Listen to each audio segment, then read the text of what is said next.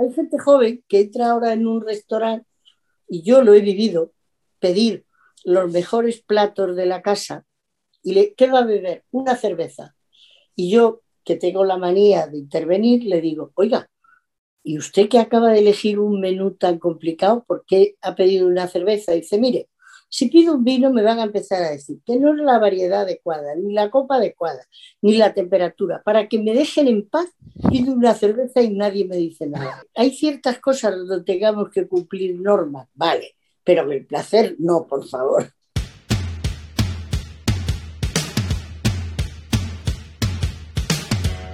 Hola, ¿qué tal? Soy Eduardo Cuenca y te doy la bienvenida a Breaking Wine, el podcast. Hoy me da mucho gusto presentarte a Isabel Mijares, una de las mujeres más importantes a nivel internacional del mundo del vino. Hacer una presentación sobre Isabel es muy complicado, ya que lleva más de 50 años en el medio y ha hecho mucho por la industria. Me llevaría todo un capítulo mencionar sus diplomas, cargos, menciones honoríficas y reconocimientos. Pero por destacar algunos te cuento. Isabel fue la primera mujer enóloga de España. Es química, enóloga, escritora, jueza y organizadora de concursos, divulgadora, madre y mucho más. Sin lugar a duda, actualmente es una de las voces que pesan más en el mundo del vino. Isabel tiene una preparación increíble. Es doctora en enología por la Universidad de Enología de Burdeos. En Francia, en aquel entonces, pudo colaborar mano a mano con el doctor Émile Penot, llamado el enólogo del siglo XX asesorando a grandes bodegas de Burdeos para la creación de nuevos vinos, conservación, análisis sensorial y envejecimiento. Una invitada de lujo que te cuenta cómo ha sido la evolución con el paso de los años del mundo del vino, la visión actual que tiene del mercado y todo esto lo hace de una manera muy relajada, auténtica y sincera. Incluso hasta hablamos sobre catas privadas que hizo para personalidades como el Papa Juan Pablo II, Cantinflas, diversos presidentes y reyes. Pero no te cuento más, mejor te dejo con la gran Isabel Mijares.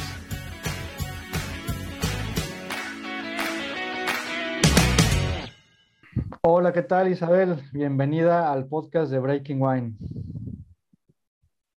Estoy encantada de estar. Buenos días.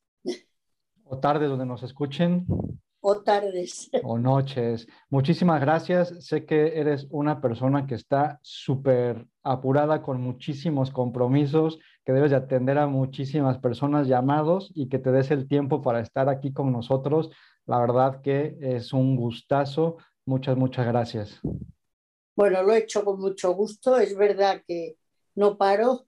Estamos organizando muchas cosas ahora en estos momentos y hay muchas dificultades con todos los problemas que están ocurriendo y más con la huelga de transportes que tenemos que hace que el mundo del vino esté muy preocupado. Claro, sí, esto ha pegado en diferentes sectores, ya lo vamos a comentar más adelante y desde luego yo creo que en estos momentos todo el mundo y los bodegueros han de estar como todos, muy, muy, muy preocupados con la, con la situación. Esperemos que no pegue tanto y que termine pronto todo esto, porque el sector estará tenso, ¿no? Sobre todo que hay muchos eventos, porque por el tema de la pandemia se han ido retrasando todos los concursos internacionales de vinos, todas las ferias, los salones, y entonces ahora hay prácticamente a diario eh, y, muchas cosas en proyecto y el hecho de tener todos estos problemas nos dificulta mucho la organización. Pero bueno, hay que vivir con lo que a cada uno le toca. Pues sí, pues sí, hay que tirar para adelante.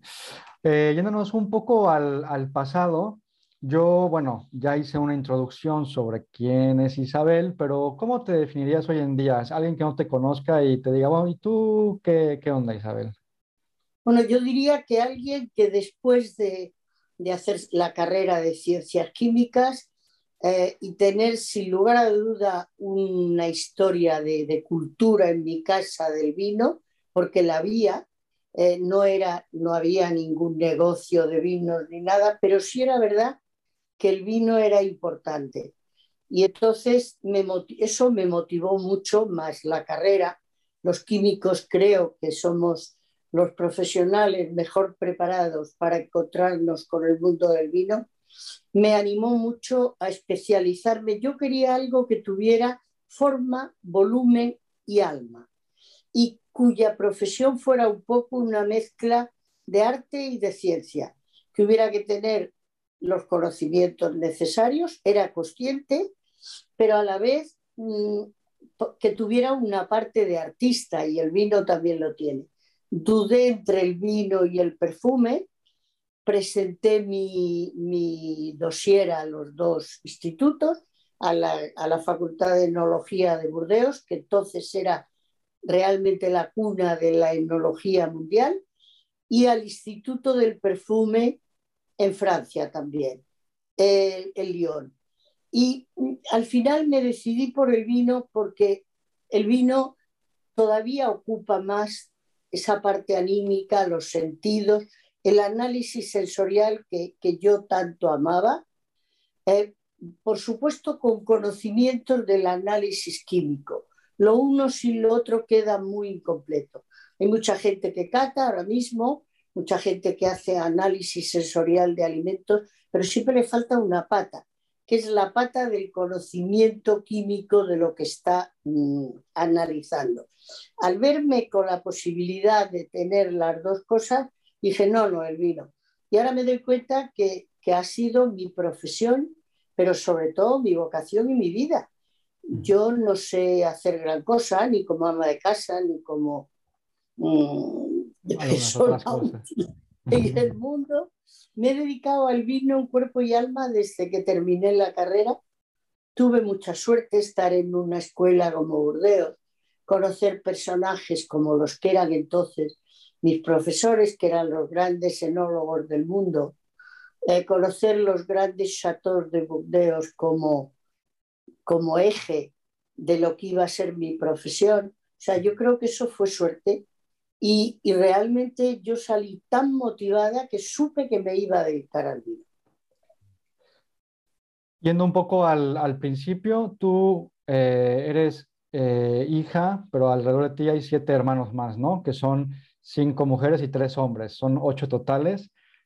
¿Tú, tú qué, qué número eras entre esos ocho? Yo soy la segunda, es decir, la mayor yo tengo un hermano mayor con el que además siempre he trabajado, porque él hizo derecho, pero se dio cuenta que lo que le gustaba era el precio del vino y ha sido muy fuerte en, en, en, sport, sobre todo en exportación, ha ayudado mucho en España, ha puesto muchas bodegas en, en una situación realmente ventajosa y trabajó conmigo. De hecho, con era el, curioso. El hermano que abrió el laboratorio en Madrid años después. que abrió conmigo el laboratorio y que hasta el día de hoy seguimos trabajando juntos. Y luego, pues yo era la mayor de las cinco chicas que hicimos carreras muy diferentes, todas. Mi padre fue un avanzado para su época, dijo que él quería que teníamos que estudiar todas, que una mujer no puede formar una familia y depender de alguien, sino que tiene que bastarse sola y pensar eso en nuestra generación realmente era un hombre muy adelantado a su época y mi madre igual. Entonces nos apoyaron muchísimo, nos ayudaron, aprendimos idiomas, viajamos desde jovencísimos sí. y fuimos ciudadanos del mundo y eso realmente se lo agradecemos de todo corazón. Totalmente de acuerdo, porque entiendo te graduaste como enóloga en el 68, eso quiere decir que a química has de haber entrado a principios de los 60 claro. y en los 60 había un 30% de mujeres que estudiaban en la universidad, o sea, 3 de cada 10, o solo 3 eran mujeres, pues. Y, más y, muchas, siendo... y muchas terminaban la carrera, se casaban y lo dejaban. Exacto. Y máxime tú siendo la, bueno, la mayor de las mujeres, que no sé, la joven en ese entonces se destilaba, que era pues ayudar con seis hermanos detrás y... Joder, ¿qué, qué Tuve visión? mucha suerte. Ese tema estaba resuelto en casa, en Extremadura, y nunca tuve que implicarme especialmente en la casa. Uh -huh, Siempre uh -huh. aquella frase de, lo que tenéis que hacer es estudiar. O sea, eso era fundamental en mi casa.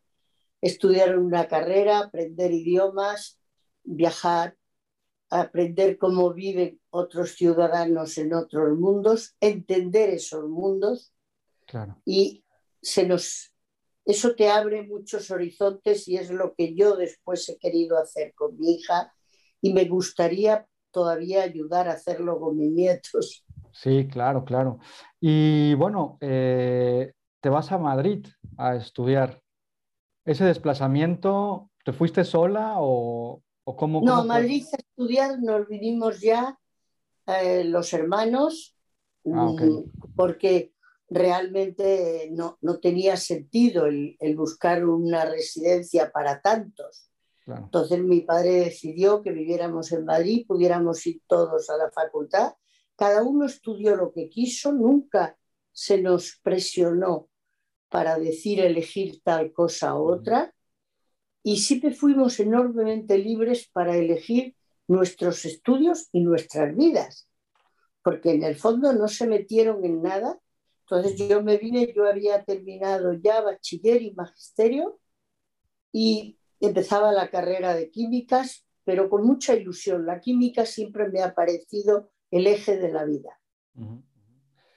¿Y cuál dirías que fue tu primer contacto con el vino? Eh, ¿Los padres paternos o maternos hacían vino por allí en, de garaje, pero para consumo propio, cierto? ¿Tú tuviste Mi abuelo paterno tenía su bodega para el consumo de la casa el hermano de mi padre, mm, que no tenía nada que ver con el mundo del vino, sin embargo aprendió bastante y hacía un vino más que bebible.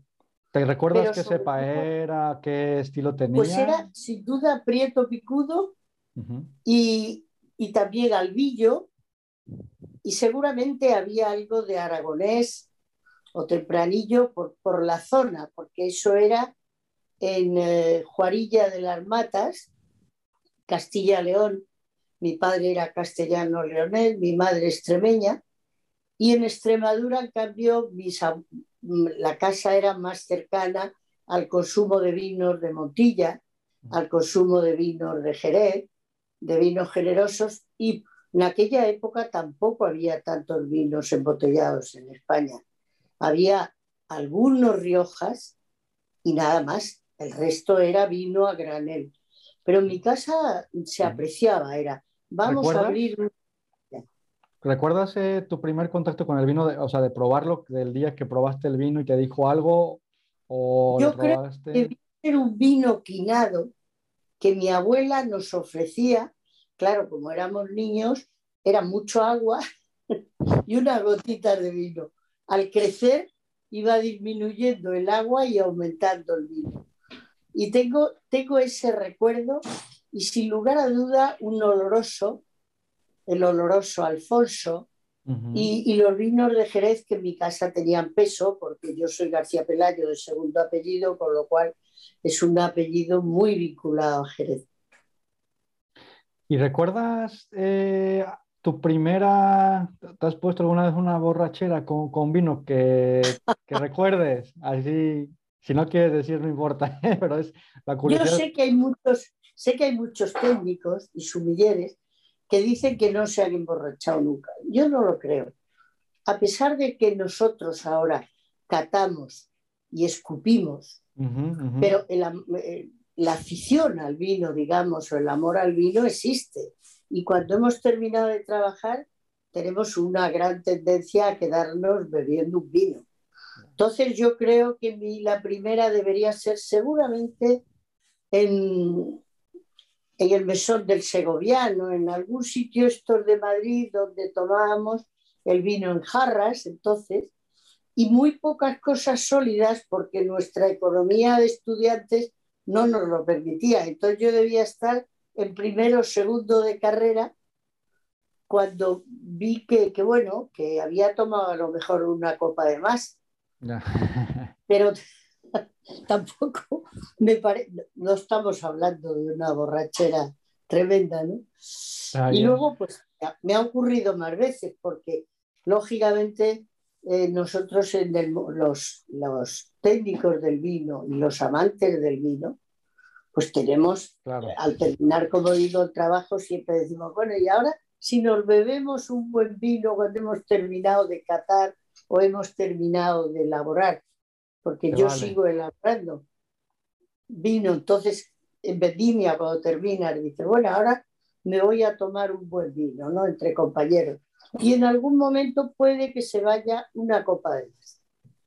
generalmente tenemos cuidado porque somos conscientes de que tenemos un hígado que mantener y que aunque seamos técnicos, el hígado está ahí.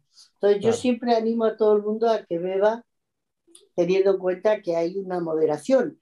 El, el vino no es un producto alcohólico, es un producto alimentario sanísimo y eso no lo digo yo, lo dijo Pasteur, la más sana y la más higiénica de las bebidas, uno de cuyos componentes son alcoholes. Entonces, a esos alcoholes hay que tenerles el respeto que se merecen. Entonces, evidentemente no estará de acuerdo con una de las publicaciones que hubo a mediados del año pasado, donde decían que eh, prácticamente que vino era tipo droga o algo así salió aquí en España, ¿no? Bueno, estoy indignada con eso. Y, además estuvo a punto de, pasar una ley para meterlo en el cajón de las, de las drogas. No es cierto. El vino que tiene casi mil componentes naturales, unos que vienen de la viña, otros que se forman en la fermentación alcohólica, otros en la fermentación maloláctica y otros en la crianza y envejecimiento, tiene alcoholes, pero los alcoholes son un elemento más, no son, no son el, eje del vino. El vino tiene mucho más agua que alcohol. O sea que también podríamos decir, vamos a beber vino por el agua que contiene. Tan absurdo sería un principio como el otro. ¿Y cómo fue ese cambio de Madrid a Burdeos con la cultura francesa? O ya era una mujer de mundo, pero ¿Qué tal ese cambio de, de, choque cultural? ¿Tuviste algo? La eh, suerte es que ya hablaba francés, porque con 14 años mi padre me mandó a Tours a aprender francés al Instituto de Touraine. Touraine es como un poco aquí aprender a Valladolid o a Castilla-León, que se supone que es el gran castellano, ¿no? Y fui, y claro, yo ya el conocer el idioma es fundamental, pero sin duda Burdeos es muy diferente. Tuve que vi otra mentalidad.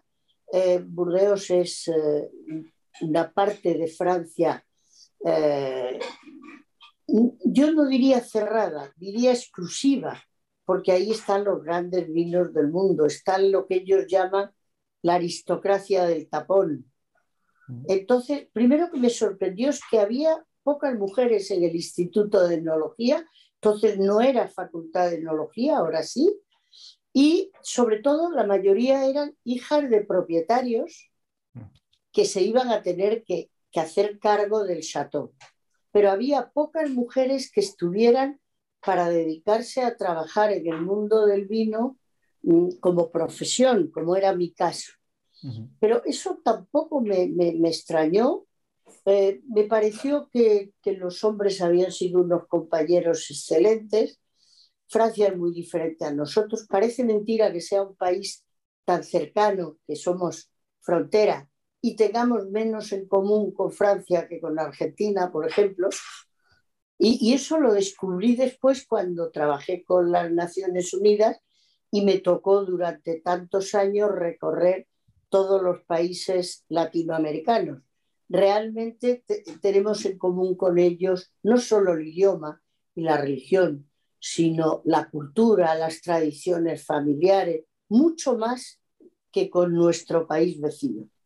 Sí, yo estoy aquí. Pero lo llevé bien, ¿eh? no tuve, tengo que reconocer, yo fui feliz en Burdeos. Éramos estudiantes del mundo entero, la escuela de etnología de Burdeos era famosísima y había estudiantes de todas partes. Y, habrás venido aquí a... Este habrás venido aquí a San Sebastián, donde estoy ahora, que queda dos horas y media, a darte una vuelta por aquí a, entrar a España. ¿Cómo? que yo estoy aquí ahora en San Sebastián, aquí al lado de, Francia. Burdeos no. Claro, al ladito. ¿Te, vendrías aquí a, también eh, de fin de semana a San Sebastián en algún momento? Sí. Sí, íbamos muchísimo íbamos, yo tengo recuerdos porque los estudiantes franceses lo que más les gustaba eran los bares españoles, la movida española. Entonces San Sebastián era un sitio donde todavía no habían empezado los problemas con la ETA ni nada, y realmente ir a pasar un fin de semana a San Sebastián era lo clásico. Y después ir a San Fermín, a, Navarra. O sea que es curioso, yo conocí todas esas costumbres por estar en Francia. Me encantó, Burdeos me pareció mágico. Esa diferencia entre los grandes chateaux que realmente se creen, no solo se lo creen, sino que lo son, los grandes vinos del mundo. Y luego el día a día, y otra cosa, la ciudad de Burdeos tiene un número de españoles increíble. En aquellos años, eh, Burdeos tenía cinco tablaos flamencos, lo que no tenían muchas capitales de provincia nuestras. El, la, Casa Manuel, el Andalucía, el flamenco, y era una afición tremenda. O sea que, por una parte, había una gran similitud con, con España, por otra parte, había una diferencia de mentalidad grande en las costumbres y en la libertad, pero me gustaron las dos cosas. Y otro descubrimiento fue la parte política. Yo descubrí una historia de España vista desde allí que no tenía nada que ver con lo que yo llevaba en mi mente. Perfecto. Ahí estando en Burdeos, comentas en una entrevista que el primer diploma de enología eh, fue en 1955, ¿no? Que es la evolución del Instituto Pasteur. Eh, y tú ahí saliste en el 98, o sea, realmente las primeras generaciones. No, yo salí en el 68. 68, correcto. Y la primera... terminé el primer diploma en el 68. Es correcto. Y, pero ese instituto, los primeros enólogos salieron en el 55, o sea que era reciente. Muy reciente. ¿Eso qué significó para ti para regresar a España como la, una mujer que está saliendo del, de, las, de la universidad, en aquel entonces más prestigiosa del mundo, con los franceses en la zona de Burdeos? Al regresar a España, ¿cómo te, te vayan? ¿Cómo fue ese recibimiento? mucho porque me enseñó que toda esa gente, todos esos farmacéuticos, químicos, ingenieros agrónomos, todos haciendo después una especialización en, en enología, estábamos perfectamente preparados para ello. O sea, me enseñó a tener una visión mucho más global de la formación con respecto al vino. No era exclusiva para una especialización. Yo sigo manteniendo que los químicos estamos mucho mejor preparados que otras profesiones, pero no quiere decir, no quiere decir que sea inalcanzable. Mm. Yo he trabajado después y he catado mucho con abogados, con, con arquitectos, con gente que realmente se ha preparado muy bien y está muy dotada. O sea, me enseñó a tener una visión muy universal del vino y cuando vine a España yo entendía bien que entre el mundo de los enólogos había enólogos de formación profesional, enólogos con poco tiempo de estudio y enólogos titulados superiores y enólogos doctores. Hay una frase del gran Emile Peinot que me ha impresionado siempre, que es, me dijo, nuestras profesiones se justifican por lo que podamos aportar al vino. Si no, no tiene sentido. No están para ocuparnos y para darnos trabajo. Y eso lo he entendido después, que hay ahora mismo, pues hay enólogos de todo tipo y nivel, hay mm, críticos, hay subilleres o sommelier, hay expertos en exportación y en marketing, hay mm, otras titulaciones mm, con menos valor universitario, pero muy de moda, como son Master of Wine y todo ese tipo de diplomas ingleses que hoy tienen mucho valor en el mercado, pero que desde el punto de vista universitario tienen mucho menos valor. Y, aprendí a convivir con todo eso y que todo el mundo era necesario en esa cadena. Lo importante es qué le podíamos aportar al vino. Una bodega pequeñita, eh, muy, muy, yo diría, artística y creativa.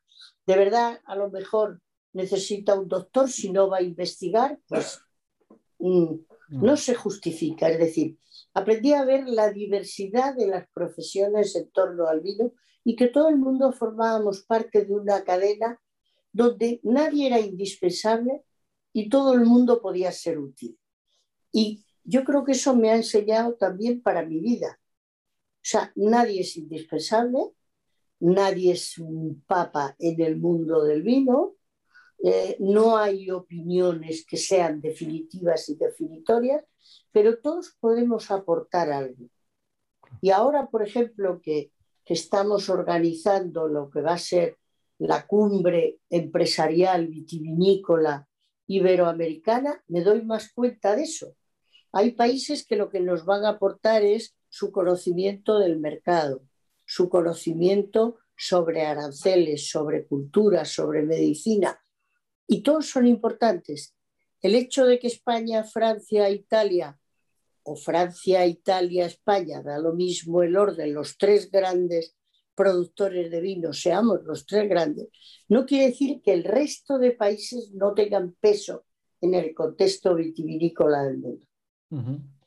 Genial. ¿Y qué opinión tienes sobre eso? Ya comentabas, ¿no? Lo que está muy de moda, porque ya en Internet uno encuentra eh, pues diplomados, másters, ya ponen en enología online en seis meses, ¿no? Este, ¿Crees que eso le está haciendo un poco de daño al sector o que, bueno, es bueno para que más gente se meta y le, pueda interesar y ya sí cree que no es tan de, Yo no creo que nadie pueda ser experto en seis meses en nada, prácticamente.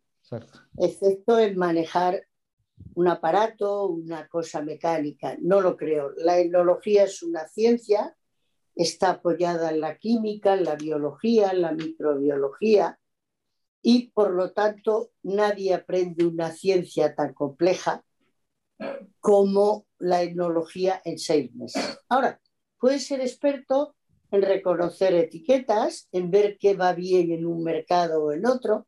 Por eso digo que los, la gente que nos hemos formado en una gran escuela tenemos una enorme capacidad para comprender la formación de los demás. Por supuesto que si yo le tuviera que confiar mi vino para hacerlo eh, a alguien, buscaría una persona con una gran formación universitaria y también después con una práctica empresarial. Pero mm, tampoco, para mí tampoco son poco importantes los demás, esos que hacen un curso de un mes y dicen que son grandes especialistas, pues genial. Si son capaces de ser grandes especialistas, a mí me gustaría preguntarle a cualquiera de nuestros grandes chefs si han sido capaces en seis meses de llegar a tener tres estrellas Michelin o a nuestros grandes modistos si en seis meses han aprendido a ser un Valenciaga o un Roberto Berino o cualquiera de ellos. Y me imagino que ellos mm, tendrían la misma sonrisa que yo pongo cuando me hacen esa pregunta en el ámbito etnológico. Muy bien, muy bien.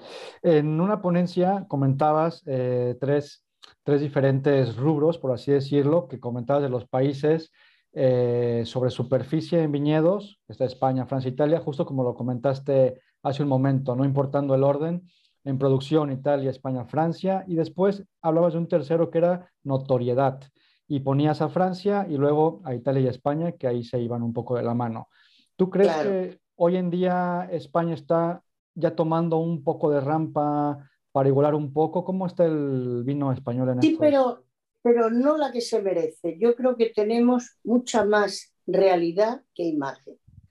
Y es porque, así como los franceses son chauvinistas, y ese chauvinismo les hace proteger sus cosas a ultranza, nosotros no, no nos lo creemos. Y entonces sistemáticamente todo lo que viene de fuera nos parece mejor. Pero en todo, no solo en el campo del vino, sino no nos creemos que ahora mismo en gastronomía estemos prácticamente a la cabeza del mundo, que no tenemos que envidiar nada a los grandes chefs franceses. Y, y, como no nos lo creemos, pero también nos pasa entre regiones. Yo soy de una región, yo soy muy extremeña, nací en Mérida, de la ciudad de la cual soy además hija predilecta. Y los extremeños no se creen la, calidad que tienen ahora mismo sus vinos. Y automáticamente cuando llegas a cualquier restaurante bueno te dicen, le voy a poner un vino de Ribera, de Rioja, etcétera, con un gran respeto por mi parte, pero tenemos vinos fantásticos. y lo mismo le ocurre a España. España sigue teniendo, ahora mismo estamos haciendo vinos tranquilos, espumosos, generosos, estupendos, y sin embargo seguimos teniendo el mismo complejo con lo que viene de fuera. Mm. En el vino, en el aceite, en los quesos. Eh, hace poco yo oía hablar y, nadie sabe, por ejemplo, que España es el tercer país productor de queso en el mundo y en cantidades y calidades de queso. Todo el mundo dice, no, no, tenemos por delante a Francia, Suiza, Italia, tal. No, ¿verdad? Tenemos a, en, número de, de referencias a Francia, Italia y detrás va España. O sea que, y en aceites estamos súper cabeza. Entonces, eh, creo que, que, eso es un problema español que nos lo tendremos que quitar de encima. Criticamos a los franceses por el chauvinismo. Yo no les critico. Yo creo que ese chauvinismo les está sirviendo de protección de sus productos fantástico. Genial. Em, en, otra, en otro comentario de, bueno, estuve viendo, ya sabrás, este, investigando un poco, stalkeando, como dicen ahora modernamente, comentabas una frase muy, muy bonita que dice, el vino es agricultura hasta que llega a la bodega, ¿no? Eh, ¿Qué recomendarías? Eh, bueno, tú eres química, pero uno que estudie ingeniero agrónomo, eh, ¿qué recomendarías? También es también está muy bien preparado para hacer enología el ingeniero agrónomo. Yo creo que son las dos profesiones sin duda con más, con mejores armas. Ahora, luego tiene que especializarse en enología. No le basta ser ingeniero agrónomo para saber de vinos, ni le basta ser químico para saber de vinos. Es una, actualmente existe para las personas que quieran dedicarse al mundo del vino una carrera que sea 100% enología desde el primer año? Sí, sí, sí. En, Francia ahora mismo y en, España yo creo también tenemos escuelas muy especializadas donde desde el bachillerato uno entra. Lo que pasa es que, claro, tiene que hacer un curso general primero de física, químicas, todas las ciencias auxiliares, biología, microbiología, y en cambio nosotros, los titulados superiores, químicos ya, o ingenieros agrónomos, o biólogos, o, incluso en Francia eran los farmacéuticos también, en realidad tenían ya una formación, entrábamos en los cursos de especialización. Con todo, yo creo que, que después hay que ir profundizando en todas esas ciencias, porque si hoy la, la enología y las bodegas han prosperado de la forma que lo ha hecho, es porque hemos tenido gente que nos ha precedido en la, en la, investigación de todas esas ciencias. Es decir, los resultados que estamos aplicando hoy en bodega, en realidad tenemos que pensar que se lo debemos al Instituto de Fermentaciones Industriales, al Consejo Superior de Investigaciones Científicas, a todos esos centros que han investigado por nosotros. Y después nosotros lo que hemos tenido es que interpretar esa gran cura de investigación. Muy bien. Eh, comentabas que en los años 40 es en Francia cuando comienza todo el tema de la degustación y de análisis sensorial del vino. En España, ¿en qué años lo, lo, pondrías que comenzaron ya en...? Yo diría que empieza más tarde, empieza con la con un poco ya la visualización de los enólogos. Eh, la gente no decía voy a catar, decía voy a probar tal cosa. Y incluso había gente muy experta. Yo me he encontrado gente en los pueblos que cataba divinamente, pero no era consciente que lo que estaba haciendo era una cata. Decía yo pruebo. Y yo le decía después, pero tú estás aplicando todos los principios del análisis sensorial el oído, la vista, el olfato, el gusto y el tacto. Pero era como si lo hiciera de manera natural. Entonces se empieza a hablar de cata en los años 70. De hecho, en el mundo, el primer concurso internacional de, vinos es del año 76. y es Ljubljana. Ljubljana. Es ahora mismo la capital de Eslovenia, pero que entonces todavía era Yugoslavia. Yo asistí a ese concurso wow. y, y, claro, mm, hay que ver lo que ha llovido desde entonces. O sea, estuviste en el primer concurso internacional de... El primer sí, concurso tuve la de gran vino. suerte y durante años, a lo mejor ha habido años que he llegado a ir a 20, a, a 18, a 14 concursos. Ahora ya, sinceramente, ni me apetece ni puedo, porque realmente te ocupa un tiempo, pero se aprende muchísimo. Y se aprende a, también un poco a intercambiar opiniones. Con, yo me di cuenta que, que los yugoslavos estaban perfectamente enterados, lo, los rumanos, los búlgaros, o sea, algo que uno no piensa. No hablemos de América Latina, donde tuve la suerte de ir en el año 83, que empecé con el Perú, y ya desde ahí Perú, Bolivia, Argentina, Chile, Uruguay, México, uno detrás de otro. Y realmente ha sido lo más apasionante de, de mi vida y donde creo que lo que creo que me ha dejado más huella, unido también a países como Albania, Moldavia, que ahora está tan, tan en las noticias Sí. y que me, me aportó otra cultura del vino diferente. O sea, eh, los países eh, latinos tenemos una visión, los países de- del centro de Europa tienen otra. Por eso lo importante para un especialista en vinos es viajar y conocer los vinos del mundo y llegar a entenderlos y no pensar que España, Francia, Italia somos el ombligo del mundo. No, hay cosas maravillosas en Australia, en Nueva Zelanda, en Sudáfrica, en Montenegro. Oye, entre muchas cosas que hiciste en aquel entonces, una de las primeras también fue cuando fundas tu empresa, Team, que era, ¿nos puedes decir? técnicas enológicas y alimentarias Mijares. Eso era un Primero- laboratorio de... Primero monté el ACE, que era el Laboratorio de Análisis y Control Enológico, con la idea de todas esas pequeñas bodegas que había fuera de en los alrededores de Madrid, que entonces no tenían un enólogo, pudieran venir a consultarnos, les hacíamos los análisis y les decíamos lo, lo que deberían hacer con sus vinos. Entonces, eso para mí fue una enseñanza enorme que tuve que dejar porque me vinieron enseguida muchas cargas, como fue el ser secretario general de la Unión Internacional de Enólogos, presidenta del Consejo Regulador de Valdepeñas, presidenta de Intervin y, de- y vicepresidenta de Alimentaria en Barcelona y sobre todo cuando empecé a trabajar con Naciones Unidas.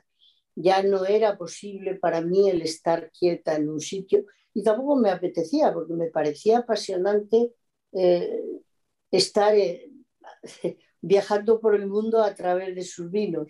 Podía haberlo titulado Conozca el mundo a través de sus vinos. sacaste un, un libro que era la historia o la mágica historia de la, de la cepa a la copa, eh, o si no, el, Sí, porque luego- primeras... Ese vino después lo, lo- ese libro se ha reeditado con el mágico camino de la cepa a la copa. Ah, que ya era una edición diferente.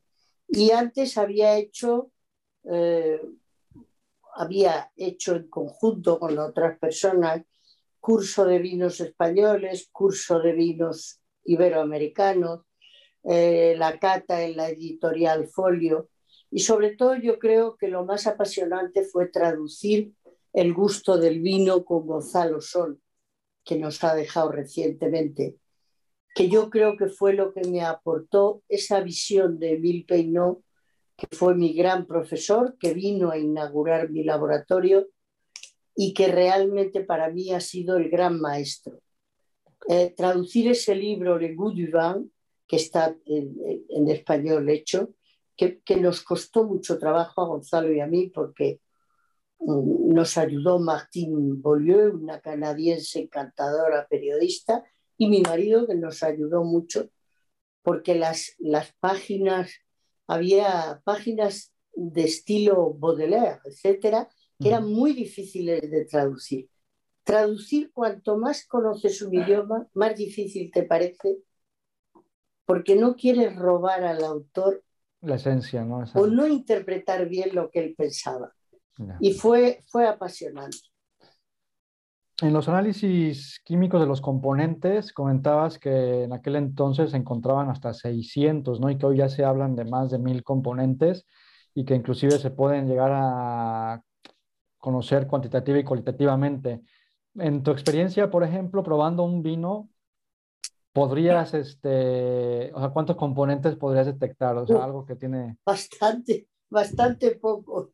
Lo que pasa es que cuando probamos le damos Em, lo comparamos con algo de la vida diaria. Yo creo que el ejemplo más claro es cuando catamos un Cabernet Sauvignon, que siempre decimos huele a pimiento.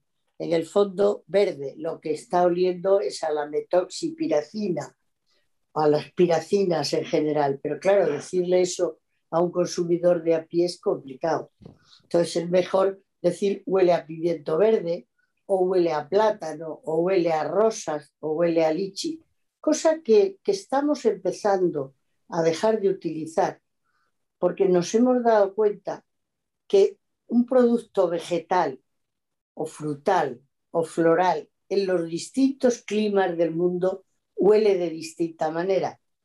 El plátano yo creo que es un ejemplo clarísimo. Cuando huele su plátano Canarias o huele su plátano en Ecuador o tal, no tiene nada que ver con lo que olemos. Pero hay otros ejemplos más, como es el mango, mm. que le dices a la gente huele a mango y te dice no, un peruano te dirá que va, los mangos de Ica huelen de otra manera. Entonces, cada vez estamos volviendo más al espíritu de, de los catadores de los años 50, que utilizaban la serie, pero no el producto específico decían, tiene notas afrutadas o florales o, de maderas o de resinas o empireumáticas, que es cocido o quemado, tostado, más que ir al detalle. Porque claro, si yo le digo a la gente, este vino huele a bardana o a tusílago, se lo pueden creer a lo mejor porque yo se lo digo, pero a lo mejor no han olido nunca ni la bardana ni el tusílago, ni les hace ninguna falta. Y les dices, ¿verdad que sí? Y te, hacen sí, sí, sí. Y me dice, sí, es verdad, no me había dado cuenta, tenía razón, huele a tusílago.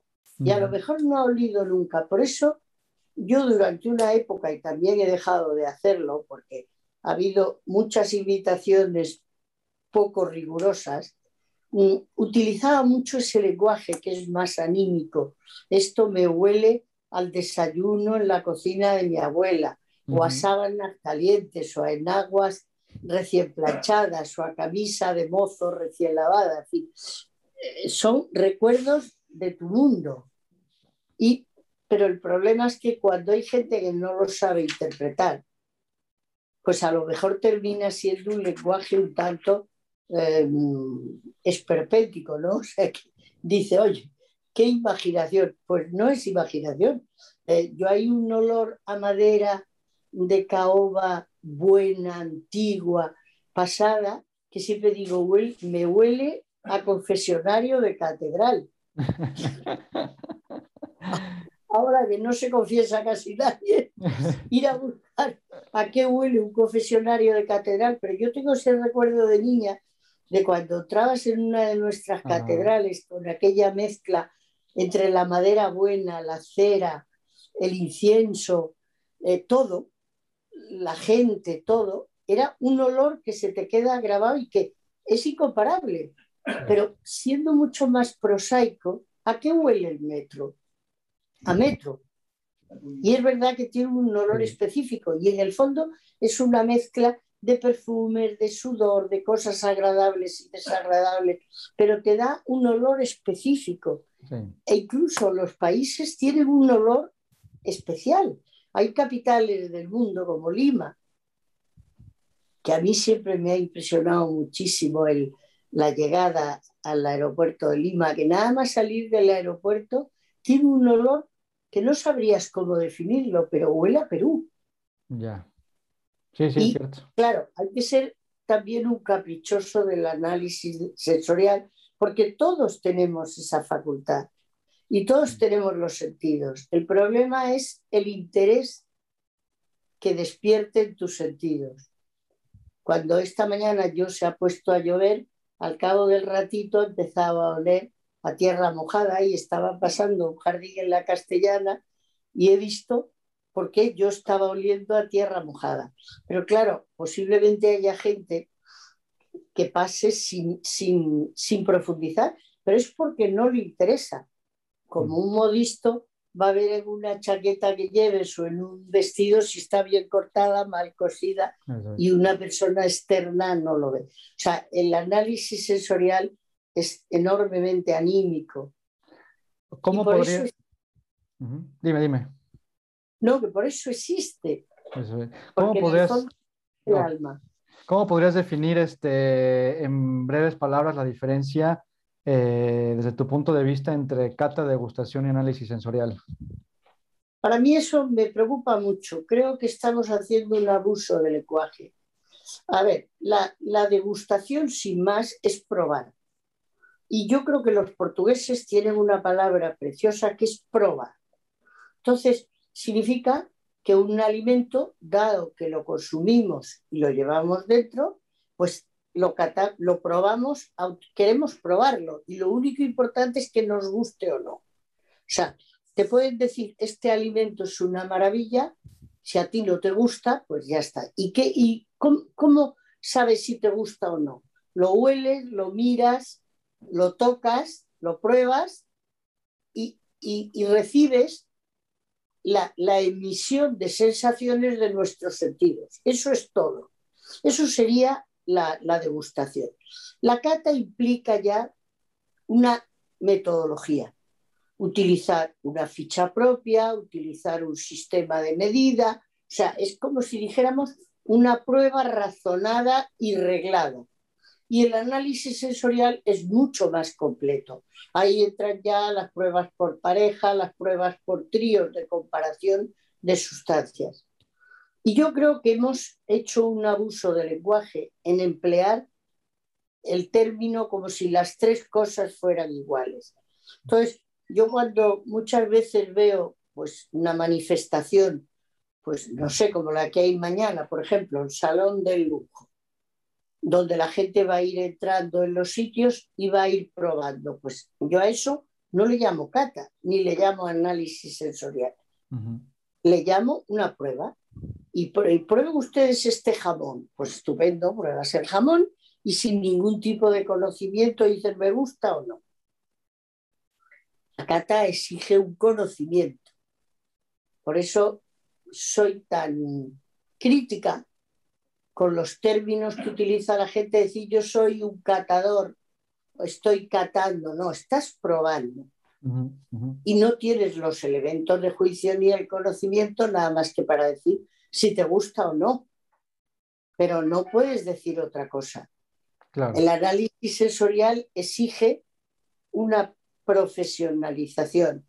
Y por eso en los concursos que, me cabe el honor de, presidir o de dirigir, técnicamente yo soy muy crítica, digo, catar puede catar cualquiera, todas las opiniones son válidas. La el diagnóstico técnico lo tienen que hacer los técnicos. Todos sabemos si nos duele la cabeza, por ejemplo, pero el que dice si es una cefalea producida por tal es el médico. Y ahí yo creo que hay que respetar muy bien las condiciones. Sí, que no prostituyan también ahí las palabras para utilizarlo como método de marketing para X o Y, o sea, que entender bien. Claro, ahí está el tema. Pero ocurre en muchas profesiones, ¿no? Es como cuando dice, fulano es periodista, no, fulano es escritor, porque escribe. Pero no tiene un título reglado por la Facultad de Periodismo ni por algo similar. Por lo tanto, creo, eso entra un poco dentro de, del propio intrusismo que hay en las profesiones y que cada día se manifiesta más. Claro. Ahora, es un influencer? Yo me lo pregunto todos los días. Sí, sí, yo me pongo a escribir en el, en el, en el blog y muchas veces me dicen, Joder, es que no, no tienes este, el método tal de la escritura como periodista. a ver, a ver, a ver, a ver. Yo escribo para compartir lo que me viene a la cabeza, no tengo ninguna profesión de, de, comunicación y, y, lo hago por compartir y tal, ¿no? Pero sí, yo siempre... De, de hecho, en España hay una asociación estupenda que, que me cupo también la satisfacción de, de, fundar en su día a petición de la, de la Federación Internacional, que fue la AEPEV, que es la Asociación Española de Periodistas y Escritores del Vino.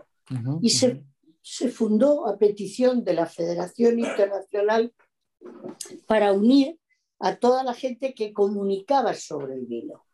Fueran periodistas, fueran escritores o fueran críticos o fueran simples entusiastas. Pero eso no quiere decir que sea un cajón desastre donde todo el mundo sea igual. Sí, es que justo estaba por aquí buscando porque, mira, ahí está, estará la... ¿No?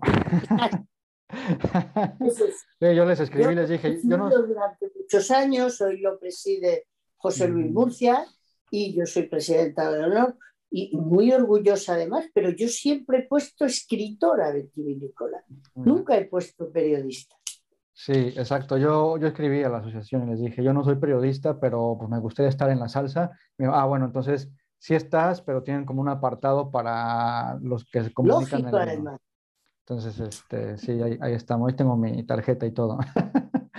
este, oye, hablando un poco, ya que estamos en la parte de la CAT y del análisis sensorial, comentabas, bueno, evidentemente la parte olfativa y gustativa, eh, la parte de la vista, siendo yo creo que eh, haber participado inclusive en hasta diseños de fichas de cata, etcétera, pionera en todo esto.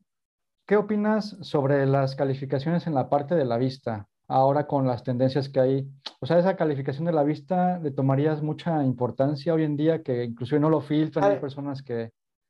A mí me dicen algunos consumidores que para ellos es fundamental.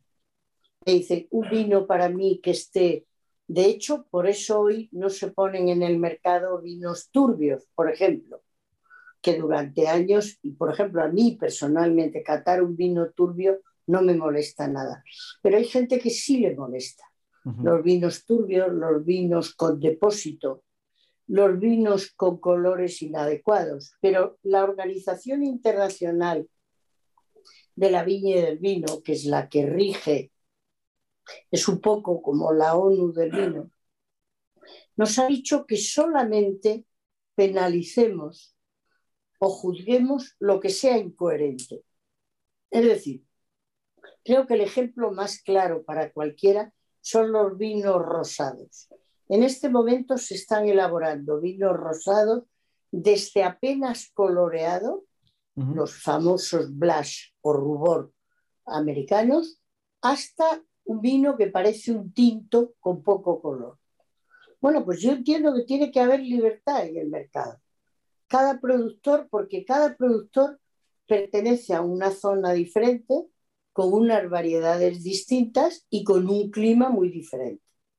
Entonces, y con una clientela que le puede pedir cosas muy distintas y le puede gustar cosas muy distintas. Entonces, ahora nos piden que el, el aspecto lo juzguemos, pero no con un gran peso sobre el cómputo total. Pero en cambio, eh, eso es cierto, pero yo me he encontrado mucha gente que dice, yo un vino con un color inadecuado y turbio no me lo bebo. Pero puede ser un vino, puede ser una empanadilla, puede ser una ensaladilla rusa. O sea, hay gente que el factor visual es un factor motivador. Hmm. Es automático porque entramos en cualquier sitio y la gente que no es invidente lo primero que hace es mirar. Ahora, ¿qué peso tiene cada uno? Yo creo que según la educación que tengan de los diferentes sentidos. Por ejemplo, a mí me motiva muchísimo el olfato y hay personas que, que no les importa tanto. Otras personas es el gusto el que prevalece y incluso el tacto. la sensación de rugosidad de algunos tintos. Hay personas a las que les resulta insoportable el exceso de madera de un vino o al revés, la falta de madera. Dice, este vino no es de alta calidad porque no tiene madera. Ambos conceptos son erróneos. Exacto. Pero, pero son habituales. Muy bien. Entonces hay que ponerse con la chaqueta un poco del hombre de la calle, no del experto, sino del consumidor, porque los que compran de verdad son los consumidores. Sí, claro, es por lo que funciona la, bodega. Otra cosa curiosa que no había yo escuchado antes, eh, ya hablamos del olfato, del gusto y de la vista, y ahora vamos a pasar a la parte del, del oído. Y comentas en una entrevista que oír caer a un vino nos da la idea si es dulce o es seco, si tiene mucho cuerpo, tiene poco cuerpo, si va a tener mucho o poca densidad, si tiene gas o no. Eh, ¿Qué nos podrías comentar sobre la parte? Pues primero hay una enfermedad que se llama el aislado, que, que se puede producir en los vinos, es un ataque bacteriano a la acidez total del vino le quita la acidez, pero sobre todo le da una consistencia como aceite, cae en la copa como si fuera, es muy diferente como cae en una copa un aceite, mm. un Pedro Jiménez dulce a, a, un vino espumoso, por ejemplo, o a un vino blanco seco. Entonces nos está hablando un poco de su estilo.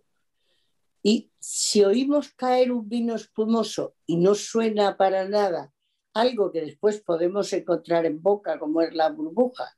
Y a lo mejor no la vemos en la fase visual, porque la burbuja, por el efecto pared, porque se ha enjuagado la copa con, una, con un detergente que no debe utilizarse, por todo ese tipo de cosas. Entonces, nos ayuda mucho el oído. Yo soy, o sea, generalmente oigo caer el vino, pero muchas veces cuando se lo dices a la gente les sorprende te dice, ¿qué pasa? ¿Que tengo que catar de oído? Y de hecho yo les digo muchas veces, cuando no veis la burbuja, llévatelo al oído y verás que oyes ese pequeño cosquilleo. Pero claro, sin duda, el oído no tiene el mismo peso que el olfato y el gusto. El olfato, el gusto y el tacto, porque la sensación del alcohol, la sensación de los taninos, la sensación de rugosidad de un vino que tiene exceso de madera, no son sensaciones gustativas, son táctiles o táctiles. Nunca sé cómo debemos acentuar ahí. Entonces, pero ya yo creo que eso es cuestión. Hay mucha gente que dice, yo tengo una frase que dice, este vino tiene muy buenos modales. ¿Qué quiere decir? Que lo encuentro que, que tiene un paso en boca súper grato y súper fácil y a lo mejor le falta complejidad, le falta intensidad, le faltan muchas cosas, pero eh, tiene tan buenas formas, el encuentro con los sentidos es tan de confort que ya te merece la pena. Genial, genial. Em, regresando un poco a la parte del gusto, ¿en qué etapa estamos del umami? Porque nació, después se fue un poco, luego hasta hubo un instituto del umami en Japón y tal. Ahora tú, en el cuestión de, gusto, ¿en, qué fase estamos? ¿Seguimos con los cuatro más uno o...? Yo el quinto lo dejo en stand-by porque mm, las diferentes escuelas que han profundizado bien dicen que en el fondo es una mezcla de, de dulce y ácido. Es el agridulce en realidad, que es una mezcla de sabores. Y lo dejo cuando he leído últimamente todos los estudios de Davis o de diferentes escuelas, realmente no tenemos tanta seguridad como tenemos con los cuatro sabores fundamentales. Yo lo dejo, sigo oyendo que mucha gente en sus clases emplea el quinto sabor. Mm, yo todo lo que no está demostrado científicamente siempre lo dejo con un interrogante. Entonces soy muy respetuosa, habrá gente que le parezca suficiente todo lo que se conoce hoy y otra gente que diga yo no veo argumentos necesarios. Es verdad que se ha llegado incluso a identificar varias partículas, pero también se han identificado, hay veces que esas partículas no están y está la sensación. Por ejemplo, hoy en muchos productos de los niños que les encantan está ese agridulce y en muchas cocinas asiáticas está presente ese agridulce. No me atrevo a llamarle sabor, lo dejaría de verdad en duda. Perfecto, perfecto, entendido. Eh, siguiendo un poco con el tema de esto de las catas y tal, también comentas que tú sugieres ¿no? que los paneles de cata sean mixto entre enófilos, aficionados y profesionales, enólogos, etcétera, ¿no? Bueno, panel mixto.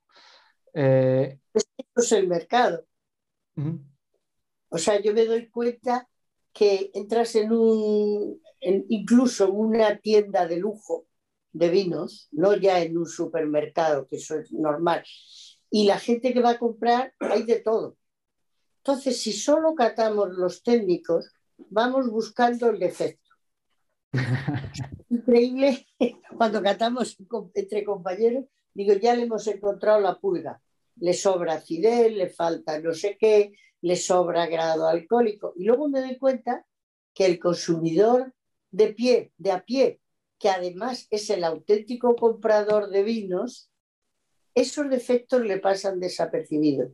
Por eso, por ejemplo, en el concurso que vamos a tener en 15 días en el Real Casino de Madrid, que es algo excepcional porque hasta ahora no había habido ninguna institución como esa que hubiera organizado un concurso, que lo organizó en la pandemia por apoyar al sector del vino, yo hago que participen grandes técnicos, grandes periodistas, grandes chefs en formación, eh, expertos en marketing, expertos en todo, porque son los que se van a encontrar la botella en el mercado. E incluso después de catar, en los tres días de cata, te, hemos montado un panel de personas que invitamos que no tienen nada que ver, a lo mejor trabajan en seguros, son abogados, son arquitectos, son médicos, nada que ver. Y opinan, pero son consumidores de vino. Entonces yo creo que la opinión de todos, y sería bueno llegar a poder hacer un estudio estadístico, pero es complicado. Ve que ahora todo el mundo procura tener el máximo de muestras para que haya rentabilidad en el proyecto. Sería bueno poder hacer un estudio estadístico de la diferencia de opiniones entre unos y otros. Incluso hay un concurso Vinduero Vindouro, el vino femenino, donde han tenido la idea de montar paneles masculinos y femeninos y comparar los resultados y no son los mismos. Y todavía rizando más el rizo, eh, si se comparan los masculinos, los femeninos y los mixtos, tampoco se encuentran estrictamente los mismos resultados. Eso no quiere decir que un vino que, que, que consideremos bueno es bueno para todo el mundo, por supuesto, pero a lo mejor no lo califican igual igual de bueno. Es decir, a lo mejor no es un excelente, sino un muy bueno un bueno sin más, porque los gustos son diferentes, también en diferentes edades. Yo procuro que los paneles, ahora comprendo que eso es muy complicado para organizar y hace falta poder contar con, con lo que cuenta el Real Casino de Madrid, de poder catar en sitios diferentes, que no tengas que estar pagando un local, sino que lo tengan propio para poder hacer este tipo de estudios que por otra parte me parecen de sumo interés. y, y, ahora en la cumbre iberoamericana, yo me gustaría ver cómo son nuestros productos en Mérida, cómo son esos productos nuestros, tan nuestros, vistos por los demás. Pero no solo los nuestros, sino un pisco, un tequila, todo ese tipo de productos que están en el mercado vistos por paneles muy diferentes. Yo creo que los profesionales catamos más buscando el defecto, eh, el consumidor cata más buscando el placer, el sommelier le dé más importancia a cómo se lo puede presentar a su cliente, el exportador ve el juego que le va a poder dar en el comercio y el comunicador ver cómo va a poder comunicarlo. O sea, estamos hablando bajo aspectos diferentes y hay que tener en cuenta, yo estoy a favor de la libertad y de que todas las opiniones sean válidas. ¿Y no crees que, por ejemplo, eh, una persona, un consumidor de a pie, como tú le llamas, en un panel con profesionales podría calificar de una manera, digamos, en cuanto, más, en cuanto a su gusto, más que a las cualidades del vino, y eso podría romper un poco la armonía de... Pero también va, también va a comprar por esa razón. O sea que lo ideal sería que tuviéramos tiempo de hacer un estudio comparativo claro. de qué relación o qué interrelación hay entre uno y otro. Ese estudio lo puedo hacer yo. me aportaría mucho a la bodega. Ese estudio lo puedo hacer yo. De hecho, a Fernando, a Gurucharri, que ya sabes que pasó por aquí también, yo le decía, ¿no? Eh, existe, por ejemplo... En, Fernando empezó conmigo, ¿eh? Mira. el vino. Me lo llevé yo a Naciones Unidas y empezó en Bolivia. Fíjate. Que acababa de terminar la carrera, él, él había hecho biología y, y, entró en el ministerio a trabajar en aguas y empezó conmigo. Pues mira, y ahora es el presidente de, las, de la Unión Española de Catadores. Y de, ajá, director de Bacus. Y yo le comentaba, oye, ¿por qué no hacen estudios de, hacen estudios de repetibilidad y reproducibilidad, ¿no? Que cada catador repita la decisión que hizo entre cada muestra y que haya reproducibilidad entre un cantador y otro y ver todo el desfase que hay, pero bueno, ahí hubo una... Pero eso sería lo ideal. Hay, hay concursos que tienen medios y tiempo y gente y hacen incluso el estudio de cada catador, de su desviación de las opiniones de los demás, de su fiabilidad, porque a veces ves en un catador cuando está cansado. ¿eh? Sí. Y dices, aquí se le se despistó, se le fue la pinza. O... Sí, sí, sí, exacto. Se puede medir perfectamente. Me apunto para hacerlo, ¿eh? que me encanta. Pues oye, yo te doy medios eh, para que de, experiencias que, que, tenemos de paneles donde catamos habitualmente para que lo puedas hacer. Una vez, hace mucho tiempo, propuse la idea para una escuela de sommeliers en México y me dijeron que no, que no querían. Y bueno, mm, me dijeron después, por otro lado, que no les gustan esos tipos de ejercicios porque a veces, bueno, en la estadística sale el cambio de decisión y te dijeron, no, no, aquí nada más quieres venir a desenmascarar y nada, no, no, no. Entonces, Es que le tenemos, le tenemos mucho miedo a la verdad. Ya, Exacto. Y alguien, alguien tiene que luchar por ella. Aunado un poco a este punto que te comentaba, que un consumidor a pie pudiera calificar más sobre su gusto, sobre su percepción personal, entro a una pregunta o a un, dicho que a veces enciende redes sociales, que es el mejor vino es el que más te gusta, ¿no? O es el que mejor vino es el que más te gusta. ¿Qué opinión tienes sobre esa frase? Bueno, yo la digo continua en mis clases a los sumilleres, lo digo contigo. A ver, ¿cuál es el mejor vino? ¿El que más te gusta? ¿El que te habla el corazón? Y lo tremendo es que depende mucho de tu estado anímico. A lo mejor hay un vino que te ha encantado en bodega, por ejemplo, o a pie de Cuba, y que luego te llevas una muestra, te llevas una botella y dices, pues no era lo que yo pensaba. Entonces, al pobre vino no le podemos someter al estado anímico del catador. Ya. Por eh, eso pretendemos convertir a los catadores en máquinas. Pero cuanto más lo intentemos, más nos damos cuenta que, que no podemos convertirnos en máquinas. Ojalá pudiéramos ser tan exactos. Para eso tenemos a la lengua electrónica y a la nariz electrónica. Pero la nariz electrónica y la lengua electrónica no nos aportan lo que nosotros buscamos en la cata, que es la capacidad de placer o de rechazo. Entonces, ¿para qué lo queremos? Yo comentaba en algún momento que, bueno, que a lo mejor el, mejor vino, o si el mejor vino es el que más te gusta de manera subjetiva, porque a lo mejor puede haber un vino que no te encante, pero que tú lo cuantifiques y que sea un muy buen vino, pero que digas, pues este a mí no, no me gusta, ¿no? Entonces, ¿no dividirías ahí en subjetivo y objetivo? Ahí yo diferencio entre la gente que se deja guiar de opiniones, que hay gente que le dices, pero ¿de verdad te gusta este vino? No, no me gusta, pero la guía tal dice o el señor X dice que es buenísimo. Eso es. Bueno, a mí no me vale eso. A mí me tiene sin cuidado lo que digan sobre ese vino. Si, si yo encuentro que no me encaja, no me encaja. Pero claro, comprendo que, que no soy un consumidor normal. Entonces es mucho más normal el señor de la, que dice yo llego a la tienda y voy a comprar según lo que dice la guía X. Que en cambio para mí pues no me influye para nada. O sea, yo creo que es que estamos en, en situaciones muy diferentes. Hay gente que pide un vino porque esté de moda, cosa que a mí me parece asombroso. O llega a un restaurante y le dice, a ver, yo quiero el vino más caro porque debe ser el mejor, que tampoco es cierto.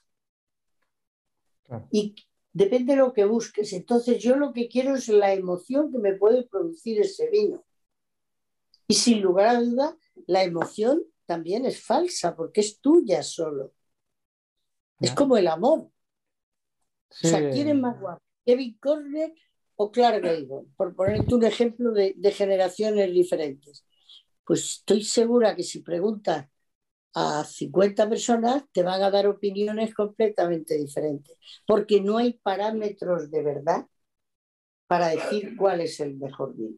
Exacto, es que estaba en búsqueda de esa respuesta y también es, no sé si es real o no, pero es una historia que le preguntan a Einstein, ¿no? De que, oye, tu esposa qué tan guapa es, y dice, bueno, es relativo. ¿Y relativo de qué? Pues depende con quién la compare, ¿no?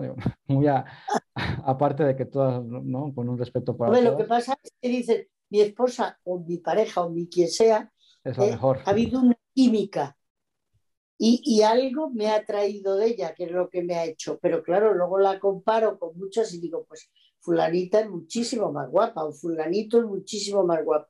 Pero eso es subjetivo. ¿Qué te emociona a ti más? Sí, en busca de eso, por ejemplo, es lo que decías, depende mucho del lugar y el momento y que de hecho investigando un poco al respecto de el por qué nos gusta lo que nos gusta, ¿no? Eh, llegué con un filósofo y me recomendó a David Hume, que es de Edimburgo, y que tiene un ensayo sobre el estándar del gusto, que habla un poco más, pero sobre la belleza estética, ¿no? Y habla sobre si los principios de lo bello, del, de lo bello eh, son universales, ¿no? Y ponía justo lo... ¿Eh? Que no lo son. Ajá, exacto. Y ponía un párrafo que decía, para valorar la belleza de un objeto, eh, nos dice que hay que escoger con cuidado el tiempo, lugar ah, y un lugar apropiado y una disposición adecuada para juzgar bien la belleza, ¿no? Las emociones más refinadas de la mente son de una naturaleza tan tierna y delicada que el menor impedimento exterior las perturba y altera, que era justo lo que decías, el momento en el es que... totalmente cierto. Eso deberías darlo mucho más a conocer. no, investigando un, un, poco y haciéndote preguntas a, personalidades como tú. Eh, oye, de todos los premios que tienes, porque estuve viendo ahí toda la lista, que son muchísimos, muchos, muchos premios, reconocimientos, menciones honoríficas, hija de no sé cuántas ciudades. Este, a ver, mm, en el fútbol no es lo mismo ganar una copa que una liga o una Champions, ¿no? ¿Cuál dirías tú que es uno de los reconocimientos que le tienes cariño por lo que se significó, por un hito en tu carrera, por, por algo que le tuvieras, ya sabes? ¿Cuál, es uno o dos, no sé, lo que quieras comentar que le tienes especial? A ver, a mí hay un, un, premio que me llegó al alma, que es el ser hija predilecta de mi ciudad. Mm. Eh, primero, porque anímicamente, claro, es eh, increíble. Y segundo, porque nadie es profeta en su tierra, como se dice, ¿no? Entonces me encantó, pero los demás premios, para mí no hay premio pequeño. También me gustó mucho ser hija adoptiva de Valdepeñas o tener el, el, el mérite agricole del gobierno de Francia, que no suele ser muy generoso con los extranjeros o la Orden de Bernardo Higgins de Chile, por lo que supone y significa, pero no hay premios menores ni premios pequeñitos, ni... Para mí no ha habido premios pequeños. Cada premio conlleva una parte de mi vida detrás. Un... Ha significado muchísimo la encomienda de mérito del Ministerio de Agricultura. Es un reconocimiento no solo del Ministerio, sino del sector porque te tienen que proponer. Pero a mí no me gustaría olvidar ninguno, porque a mí me ha hecho ilusión, pues no sé, hasta el premio de la biblioteca de Maese Pío, de, mm, del, exacto, o sea, todos, todos los premios llevan una época de mi vida detrás, un recuerdo y a veces una lucha por conseguirlo también. Por ejemplo, el reconocimiento en Perú me costó mucho trabajo porque tener que defender el pisco hacia Perú mm, y no, o sea, no en contra, claro, en contra si fue de Chile, porque me parecía que técnicamente era así, cuando para mí eran dos países súper queridos, me costó mucho trabajo. Y entonces cuando eso se tradujo en un premio del gobierno peruano y en un premio del gobierno chileno, tuve la impresión como de decir, tengo la impresión de que me han entendido, han entendido mi problema, es decir, técnicamente el, el pisco nació en Perú y es peruano para mí, pero Chile lo normó, lo comercializó, lo hizo conocer al mundo, por lo tanto también tiene algo. Pero en el momento yo tengo que, ser, mm, intento en todas las facetas ser un poco científica, o sea, ser sobre todo, decir, bueno, yo tengo que trabajar con rigor. Entonces, no hay premio pequeñito. A mí cualquier premio me hace una ilusión increíble. Musa del vino, el premio del turismo, todo. Eh, y últimamente me ha encantado el de mujeres que cambian el mundo. Mm. Porque yo no pienso haber cambiado el mundo. Eh, nadie cambia el mundo, pero sí pienso haber o sea, apoyado enormemente para que la mujer tenga más visibilidad. Si lo he conseguido y me lo han reconocido, genial.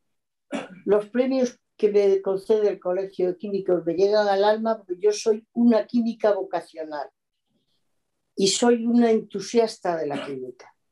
Yo pienso que desde que nos levantamos por la mañana y abrimos un ojo y respiramos, eso es química pura todo.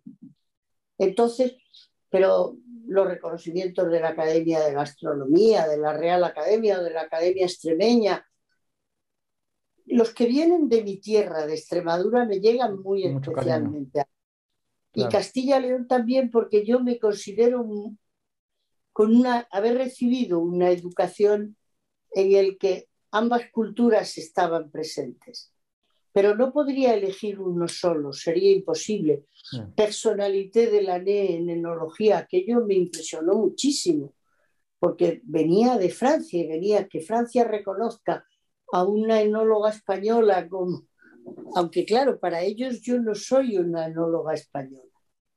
Yo soy una enóloga formada en Burdeos, que me quedé en Burdeos, que traduje el vino del profesor Peino y que ha seguido manteniendo un enorme contacto con, los, con Francia. Entonces, cada, cada premio en su momento tuvo una historia muy, muy especial.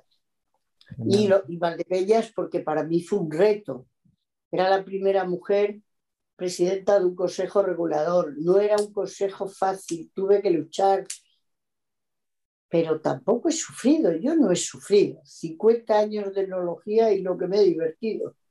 Comentabas en una de estas entrevistas eh, eso, ¿no? Eh, ser, ser mujer en el sector del vino en el pasado, pues que no era fácil. Y por ahí había una frase que decías no lo, no, que no, no, dejaban entrar a las mujeres a las bodegas porque decían que el vino se enturbiaba. Claro, también decían que enturbiaba la mayonesa. O sea, yo creo que en el mundo del vino no hemos sufrido más que en otros. Pero hay que pensar que en la España del año 60 y algo, o 70, había muchas mujeres, incluso que hacían una carrera y se quedaban en su casa. O se casaban y se ocupaban de, de su marido, de los hijos. No olvidemos que estamos en una civilización machista, en un país machista y que sigue siéndolo. O sea, no, no es que haya cambiado mucho. Entonces, sufrir, sufrir, no, yo podría escribir un anecdotario, pero yo no me, no me he sentido ni, ni no sé, ni, ni manejada por los hombres ni ofendida, ni molestada, ni nada de eso. Creo que son unos compañeros excelentes y cuando ven que a su lado tienen una persona que tiene la información necesaria, pero claro, entonces eran los tópicos. Las mujeres, mi primera conferencia en una cofradía de vasca, me dijeron, bueno, el problema que tenemos es que aquí no puede usted entrar, porque no pueden entrar las mujeres. Y le dije, pues yo por la ventana no hablo. Pero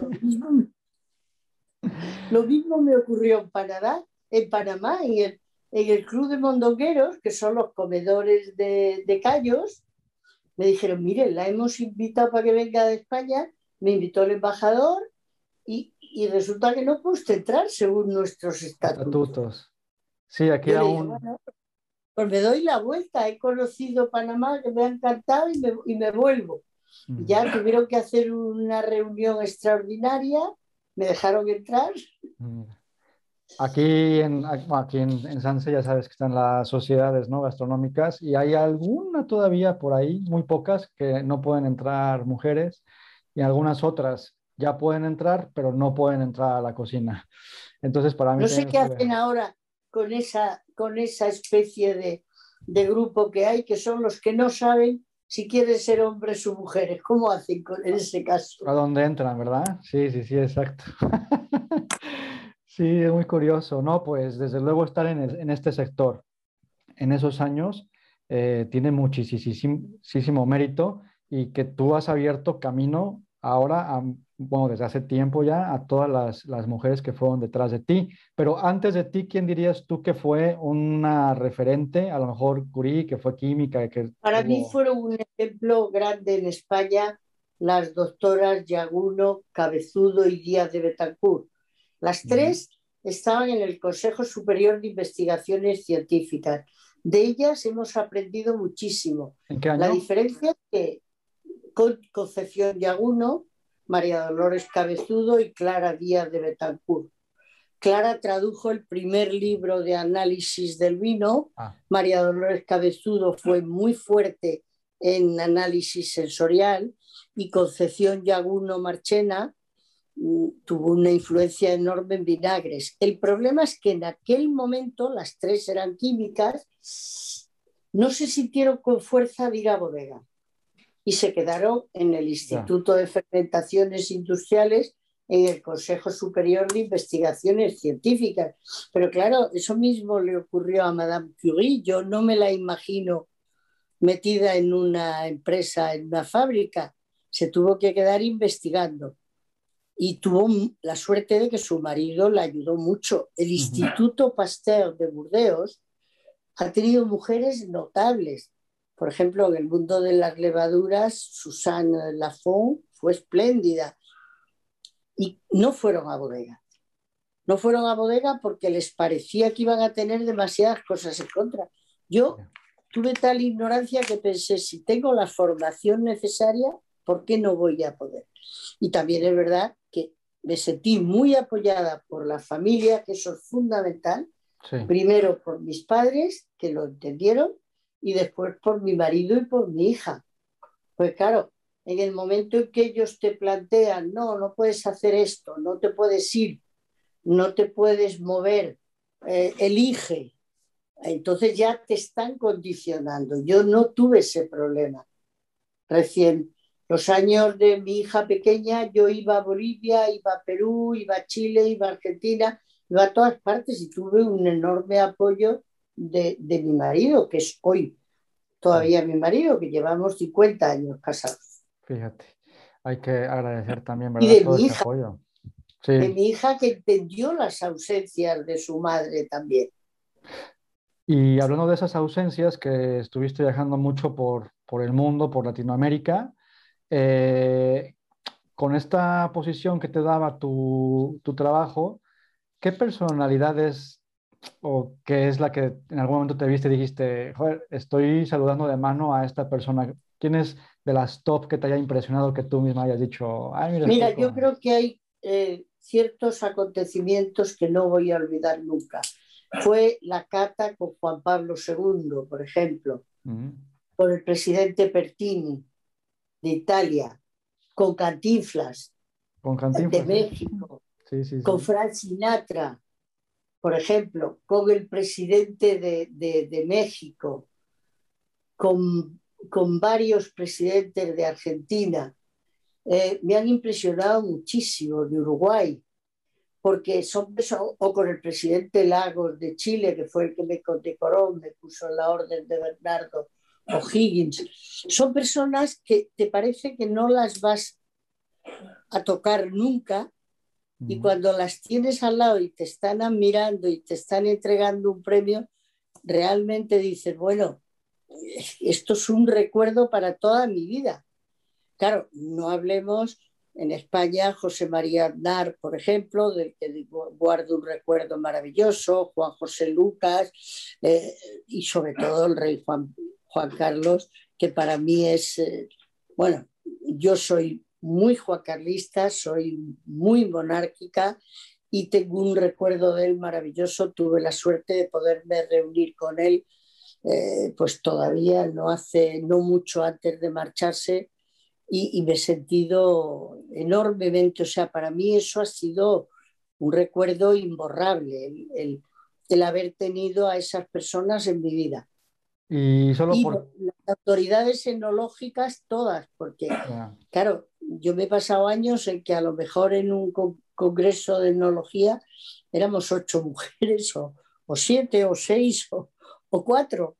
Llegaba a estar en un congreso que estábamos dos y lo demás era, eran varones, o sea, pero yo qué sé. Y hoy el, todos los bodegueros que son tan conocidos, digo, bueno, pues yo les he visto en mi vida, incluso con muchos he bailado, o sea, tengo un excelente recuerdo.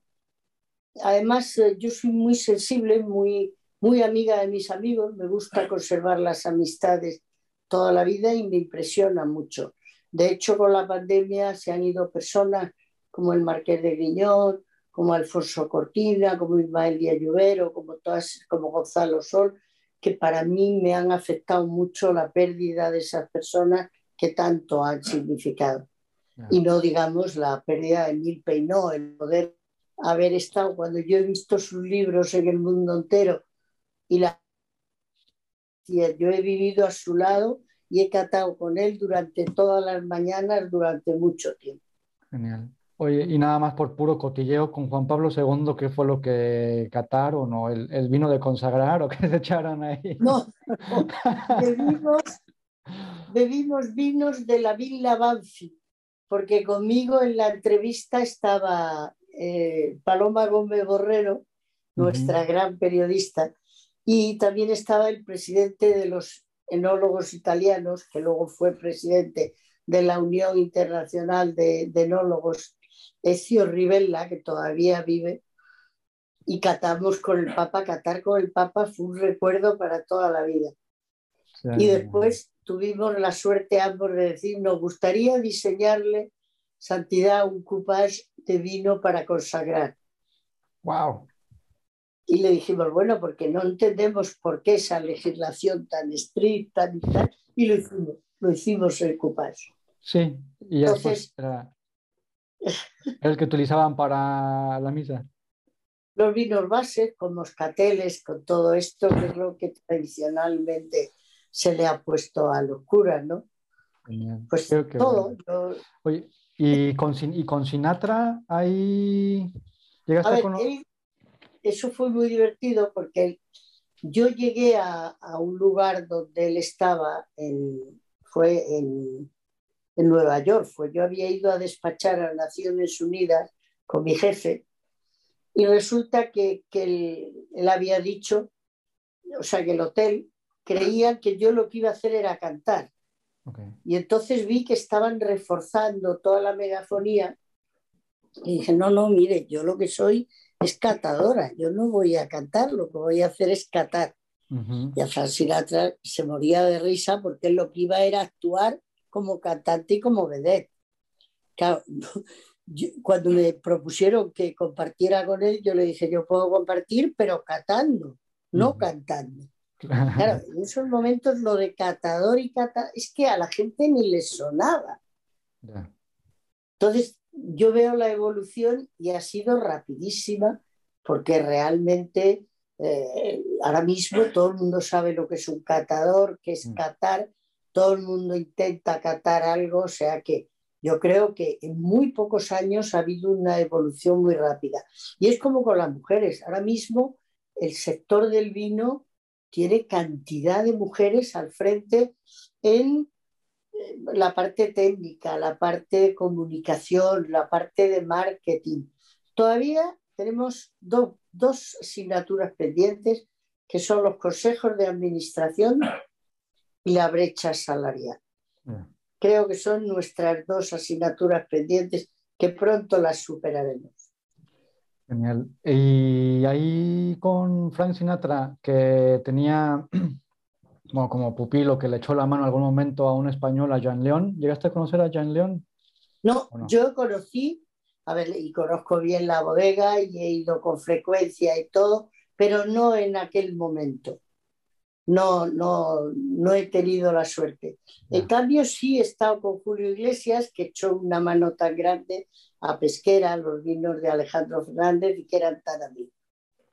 También me pareció una persona encantadora y maravillosa. Lo que pasa es que también depende de épocas en la vida. Hay épocas en que estás en el momento admirativo y ver a esas personas tan famosas te parece increíble.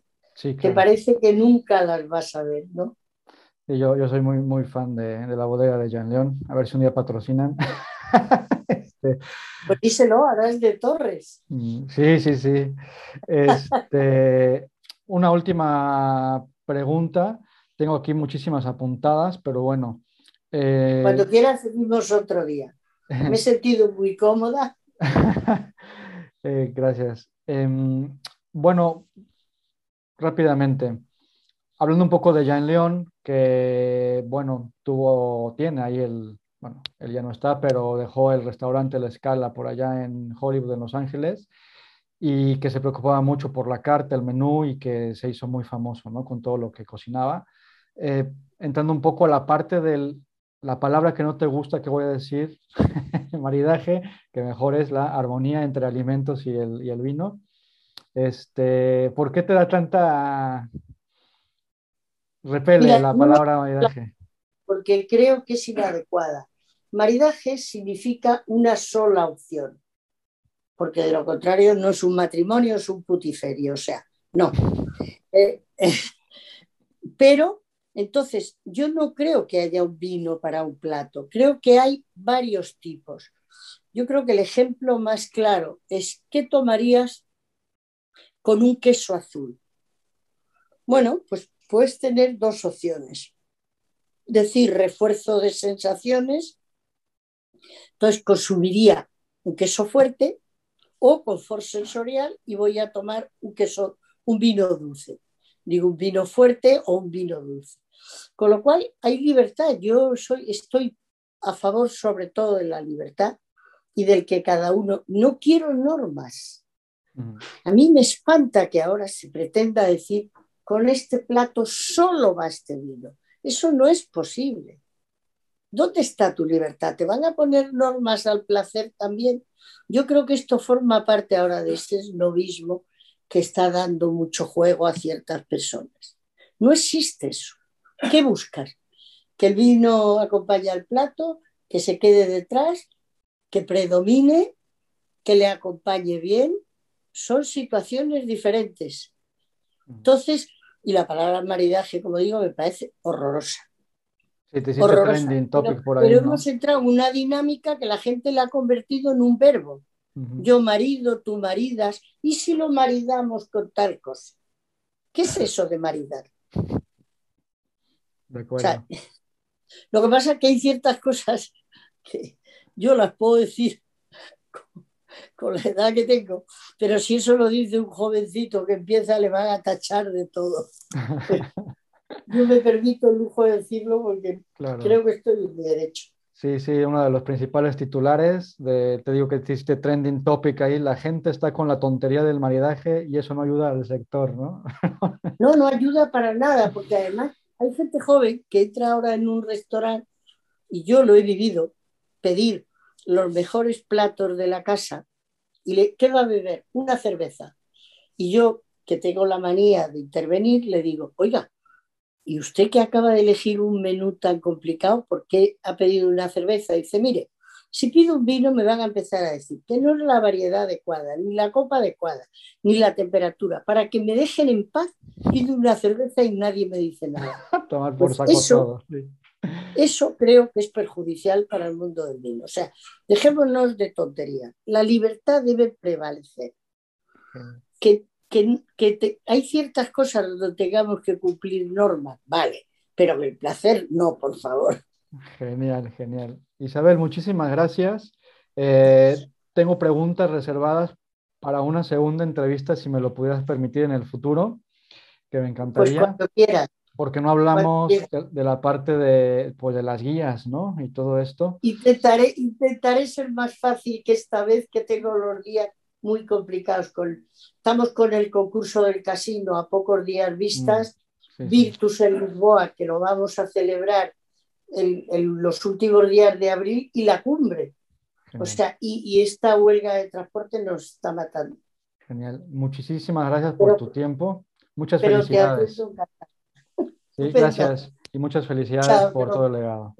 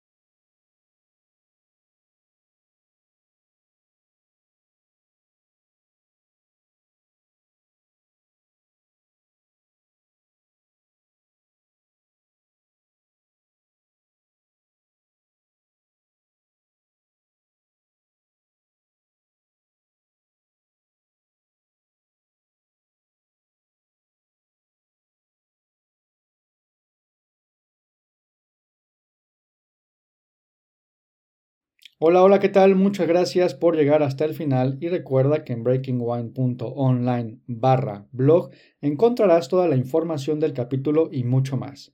Si te gustó, ayúdame a difundir el mensaje para que llegue a más personas. Te espero en Instagram, Twitter, Facebook y YouTube donde me encuentras como Breaking Wine o Eduardo Cuenca.